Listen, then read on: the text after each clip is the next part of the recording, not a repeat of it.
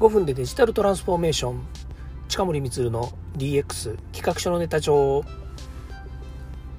こんにちは。近森光です。今日も DX してますか？デジタルトランスフォーメーションで変化をつけたいあなたにお届けする DX 推進ラジオです。AI、IoT、セキュリティ、NFT、DAO、チャットボットなど最新のデジタルを分回してヒーローになりましょう。身近な話題をほぼ毎日配信していますので、よかったらいいねやフォローをお願いします。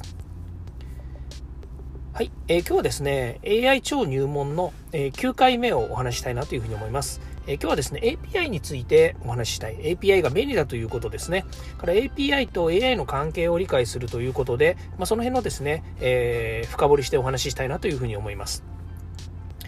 まずですね、API。これね、えー、よく聞く言葉です。まあ、AI はね、えー人工知能ということなんですけども、これに対して API って何なのかということなんですけども、アプリケーションプログラミングインターフェースっていうですね、まあ、いわゆる、えー、こうソフトウェアプログラムを、機能をですね、えー、共有できるものっていう、こうまあ簡単に言えばそういうことなんですよね。え共有できるって何だろうねということなんですけども、実際にはですね、アプリケーションっていうのは、それ単体で動いてるわけですね。まあ、単体でつってもインターネット上にある、えー、まあ、一つのサービスというふうに言った方がいいと思うんですけれども、このサービス自体はですね、例えば A というサービス、それから B というサービス、C というサービス、いろんなサービスがあるわけですね。で、今まで独立したサービスっていうものをそれぞれ使ってたんですけども、これが API というもので連携をしだすと、あら不思議。A というサービスに B という機能が使いやすくなるっていうことなんですね。もっと言うと、えー、そうですね、うーん、まあ、旅行会社の予約サイトがあったとしたときにですね、えー、その地域の天気予報が知りたいと。ね、例えば旅行に行きます。ね、どっか地方の方に旅行に行くんですけども、えー、何か観光したいんだけれども、天気が気になりますと言った時に、そのサイトの中に、えー、天気予報の、え天気図とか、その自分たちが行く日の天気の予報っていうのが出てたら便利ですよね。で、これは、例えば今までだったら、その旅行のサイトとは別に、えー、そうですね、ブラウザーの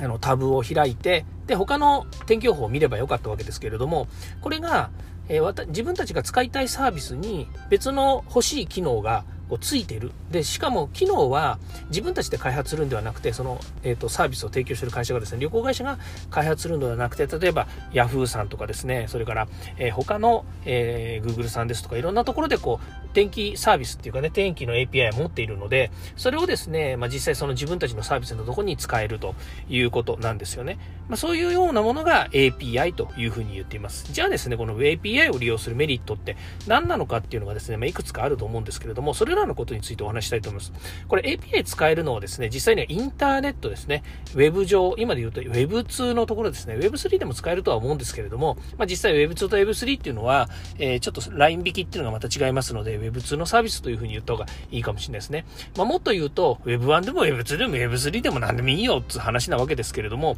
まあ、そういった意味では、今世の中にある皆さんが使いやすいインターネット、例えば Google さんですとか Yahoo さんですとか Microsoft さんっていうね、ブラウザーの上ででいろんなものを使ってると思いますけども、そこで検索して出てくるサービス、これが、まあ、大体今私たちが使ってるサービスですね。で、それに対していろんな API を組み合わせると、えー、面白いことができますよっていうことなんですね。まず、メリットの一つ目はですね、効率的にサービス開発ができるということなんですね。で、これはね、すごく重要なんですよね。で、私も実は自分の会社でですね、えー、サービスを持っています。で、私の会社は、インターネットのサービスというよりは、まあ、教育のサービスなので、他とはあまり連携をさせないっていうことをメインにやってるんですね。だから、メインにやってないということは、あの、他のサービスをの組み合わせたりしないです。つまり、うちの会社は独自で作ったサービスで、API というものの連携を一切していません。これね、しないのと、あの、できないのとしないのとは違うんですよね。当たり前ですけど。うちの場合はしないっていうことなんですね。それはあの、単独でその自分たちがやりたいものができるからということで、えー、API 連携はしていませんということなんです。ですから、するかしないかっていうのは、絶対しなければならないのではなくて、必要があったら API 連携をしましょうというのが正しい姿だというふうに思います。で、これね、どうしてそういうことをするのが、あの、いいのかっていうね、メリットのことなんです。これ、連あの連携してこのお話がね、つ、つながるんですけども、他社のデータを利用できるってことなんですよね。例えばさっき言ったように、天気予報だってリアルタイムに変わってますけども、みんなリアルタイムには取ってないんですよね。例えば、どっかのね、その、まあ私のね、父の地元だったら高知、高知県高知市のデータっていう風にね、なった時に、そこの、これから1週間の天気予報っていうデータがあるとしますよね。で、そのデータを、えー、私の会社のサービスにつないだりとか、ね、御社の、えー、あなた、今日聞いていただいている会社のね、サービスに使えるということなんですけど、一からね、高知の、え高知市の1週間のデータね、まあ、1週間でもいいし、何週間でもいいんですけども、そのデータをですね、取りためておくなんてことはなかなかできないですよね。自分たちのサービスで考えようと思ったら、その地域に、えー、観測、えー、観測のなんかね、あの、センサーとかね、そういったものをつけて、毎日定点観測するんですかっていう話ですよね。まあ、四六時中してなきゃいけないと思いますけども、そんなことしてらんないですよね。だから、えー、そういったもののデータを持ってる、まあね、気象庁だったら気象庁の方からですね、データを借りてくるということができる。で、気象庁もですね、みんなに使っていただきやすいようにということですね、この API、アプリケーションプログラミングインターフェースっていうものを公開するんですね。ま公開する。自分たちのデータを皆さん使ってくださいよと。で、使っていただく上では、このデータをね、使っていただく上では、こういう仕様で公開していますので、皆さんそれにつなぎ込んでくださいねということ。これ便利ですよね。で、3つ目のメリットがですね、やっぱりユーザーの利便性が上がるっていうことですよね。まあ、さっきも言いましたけれども、1つのサイトでいくつもの欲しい情報が見れるということになりますと、いちいちね、えー、検索したりとか、他のサイトに飛ぶ必要がないですよね。利便性上がりますよね。これで利便性が上がるということは、みんなが自分たちのところにやってきてくれるっていうことになります。先ほどのですね、旅館、えー、ごめんなさい、旅行とかね、旅館とか、まあそういったところのサービスで考えるとですね、みんなが自分のところの、えー、ホテルや、それから予約サイトのデータ、データじゃないな、サイトを使ってくれると。で、それはなぜ使ってくれるのかっていうと API 連携がかなり進んでいて、え自分たちのサイトが使いやすいから皆さんがそこに滞在してくれるということなんですよね。うん。まあ、滞在してくれるっていうことで言えばね、え楽しい観光地だったりとか、それからショッピングモールだったりとかね、まあそういったとこにいろんなお店やいろんな機能や、例えば、えー、モールみたいにですね、いろんなものが食べられるとか、遊ぶ場所も豊富ですとかっていうとね、やっぱり人は長く滞滞在してくれますよね。あのー、なんでしょうね、えー、スパですよね、スパ。温泉みたいなところもね、えー、皆さんが長く滞在するとするならばですね、食事がないとダメですよね。から少し仮眠ができるところがないとダメですよね、みたいな形で、だんだんですね、機能が備わっていったっていうこと。なので、API っていうのもある意味で言うと機能が備わっていったっていうふうに考えてもいいかもしれないですね。から、えサービスの開発がしやすくなるということですね。これ API というのが世の中にたくさん公開されています。だから自分たちの自社でね、改めてそれを開発しなくてもですね、えいろんな組み合わせをすることができるわけですね。で、相手先にもメリットですよね。自分たちの API を、自分たちのデータを使ってもらえるってこともありますし、えこちら側からしてみると、そのデータを使うことによってより便利になるということになりますから、サービスが開発しやすくなるということですよね。から、え5番目がセキュリティのレベルが上がるということです。やっぱりね、自分たちで API をね、作って、自分たちでね、この、いろんなこの検証をするっていうのは、ね、結構大変なんですよね。まあそういう意味からすると、API っていうものを連携サービスで持ってるということはですね、ログイン認証の際に、その該当のアカウントでログインすることができるということなんですよね。つまり、えー、自分の、あの、私のサイトから他の API をつなげて、そのままログインできるということになりますので、えー、セキュリティ上はですね、えー、自分たちのログイン ID とパスワードだけ持っていれば、その自分たち、あ、他のところのサイトにも行けるということなので、何個も何個もですね、えこのセキュリティを突破しなくていいわけです。突破するって別にハックしてるわけではないんですけれども、え行かなくてもいいと。自分たちのだけでいいということになりますよね。まあ、それからあとは、えっ、と、会員サイト、もともとある会員サイトの、えー、API を使うっていうのがあるんですね。これどういうことかっていうと、例えば皆さん Twitter とか Facebook とか LINE とかやってますよね。で、そういうところの、えー、ログイン認証っていうのを今やってると思うんですね。例えば、ログイン認証って言っても、その第二二要素認証って言って、えー、例えばログインとパスワード、それからあとは携帯電話の、え番号に、え番号が通知されて、そこをですね、もう一回ログインするっていう二要素認証っていうのをやったりすると思うんですけど、かなりセキュリティレベルは高いんですね。二要素認証っていうのをやると。で、そういうふうに二要素認証した、えー、ログイン方法でサイトに入ってくるということになりますと、やっぱりこうね、セキュリティ上守られてるっていうことになりますよね。まあ、こんな仕組みをですね、組み合わせると非常にセキュリティレベルが高くなったりします。それから API をですね、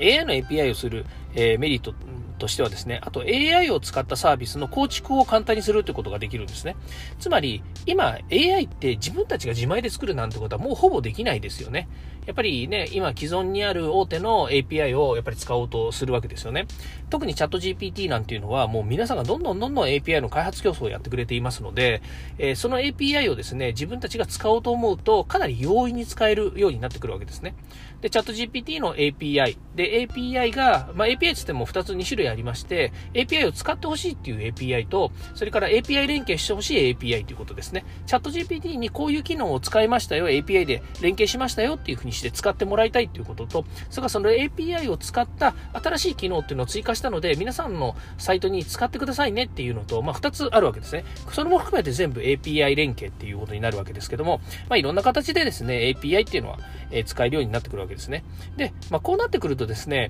世の中のんなんですかね、あの、いろんなサービスっていうものが API を組み合わせてとかね、API を前提としたサービスになってくると、よりですね、密接に連携してくるわけで、まあ、いわゆる言い方としてはシームレスっていう形ですね。シームレスですね。本当にこう滑らかにですね、他のところに行って、他のところに誘導されてですね、まあ、いろんなものが使うことができるというようなことになってくるわけですね。まあ、こういうふうにですね、API っていうのは、いろんなところでいろんなことをね、こう、組み合わせることができるんですよね。ただですね、これ、クラウドっていうところにないとですね、なかなかやっぱこの API 連携っていうのはできないですね。皆さんも開発者ではない人もいらっしゃると思いますので、まあ、開発者の方はね、いや、そのことは分かってるよっていうのはあると思うんですけれども、一般のユーザー、一般のサービス、サービス、サービスを受け取る側からするとですね、どこにあろうとも関係ないんだけれども、でもやっぱりクラウド上にあるんですよね。まあ、今だとね、IBM さんとか、マイクロソフトさんとかね、それから Amazon マゾンさんとか、グーグルさんとかね、えー、いろんなところがこういうね、サービスを提供していて、で、API 連携っていうのをですね、できるようにどんどんしているわけですよね。で、AI のにもですね、まあ、いろんなアプリケーションですね、えー、登場していますよね。まあ、PDF を要約してくれたり、まあ、要約するって言ってるのは、ね、こう、あの、チャット GPT のでやってるんですけれども、その PDF を読み込んだら、えー、要約をして返してくれますよっていうような連携をしたりとかね。まあ、そんなことはテキストとか音声とか画像とかっていうのは全部そういう風になってきますよね。まあ、こんなものがですね、どんどんどんどん、えー、まあ、日本人で言えば翻訳っていうのもありますよね。うん。で、こういうものがね、どんどんやっぱりこう提供されてくるとなると、どんどん使いやすくなってくるということですね。で、使いやすくなるとどうなるかっていうと、AI がどんどん民主化されてくるということなんですよね。皆さんが何にも考えずに当たり前のように AI を、えー、AI とか API を連携させたサービスっていうものが出てくると、あら不思議。ね、自分たちが普段使っている、えー、なんでしょうね、機能的にというかね、考え方として、えー、まあ、AI がね、私たちのえー、でしょうね、サポートとかね、アシスタントをしてくれるということを言います。ね、あの、昨今、その、マイクロソフトね、コーパイロットって言ったようにね、パイロットの、え副操縦士というような言い方をします。で私は、どちらかというと、えー、AI はアシスタントだというふうに思っています。ね、優秀なアシスタント、365日24時間、えー、文句を言わずに働いてくれる優秀なアシスタントがついてくれてるというふうに考えます。ね、まあ、そういったものが、そういった、えー、AI がですね、自分たちが、え、何もね、こう、何にも新たに AI を、わざわざ AI をですね、使わなくても、えー、自分たちが、えー、インターネットでいろんな活動をしていると、AI がですね、支援してくれるというふうになってくるわけですね。これは便利ですよね。まあ、そんなこともありますのでね、え今後ますます楽しみな API なんですけれども、まだまだですね、足りないですよね。まだね、チャット GPT 単体だけで使ってる人ってもいっぱいいると思いますけれども、まあ、ここにですね、AI が、AI がですね、API をですね、どんどん実装してくれるとね、えー、非常に便利になります。そして、自分たちが今まで使ってた、えー特定のサイトもですね、この API 連携で、え、AI が使えるようになってくるとですね、これまたさらに便利になってくるということなんですね。じゃあね、あの、やっぱり淘汰されるじゃんと。ね、どっかのサイトで全部のことができるようになるでしょと。うん、まあ、なるでしょうね。例えば、人によっては、たうん、そうね、あの、検索エンジンはもう Google しか使えませんとかね、いやいや、私は、えあの、Yahoo さんが好きなので Yahoo のポータルサイトを使いますよとかね、いや、僕はマイクロソフト派だから、マイクロソフトの、えー、Bing とかね、そういうのを使いますよと。ね、あの、Azure がね、あの、すごく、えー、仕事で使っててね、便利なので、やっぱりそっち派ですよとかっていう人もいますよね。まあでも、例えばの話、サファリね。サファリまだ AI ついてないですけれども、これからね、マイクロソ、あの、アップルがね、やらないことはないですよね。絶対やってきますよね。で、やるときっていうのは必ず、あの人も9回裏にね、ドカンとやってきますから。あ、でもね、アップルは3回表ぐらいでやってくるかもしれないですね。うん。まあ、よくね、日立さんは9回裏でひっくり返すっていうね、大逆転サヨナラホームランするみたいなね、そういうのは日立さんやるって言ってるんですけど、まあまあ、えー、ね、アップルさんがやってこないわけないですよね。まあそういうように世界のね、えー、なんでしょうね、 GAFA と言われている、今はもう GAFA って言わないんでしょうけれども、そういうね、えー、なんでしょう、 big company ね、あの、しかも IT 系の big company はですね、必ずやってきますからね、それがまあ楽しみでもあり、これからのね、えー、そういった、あの、なんでしょうね、AI や API、こういったものをですね、連携して使っていくというところにですね、えー、また今までね、あの、参入してこなかったところがどんどんやってくるということになりますと、ますます使いや、使い手が良くなるということもありますので、期待していてください。はい。ということで今日は、えー、AI と API のお話をさせていただきました。今日も聞いていただきましてありがとうございました。ではまた。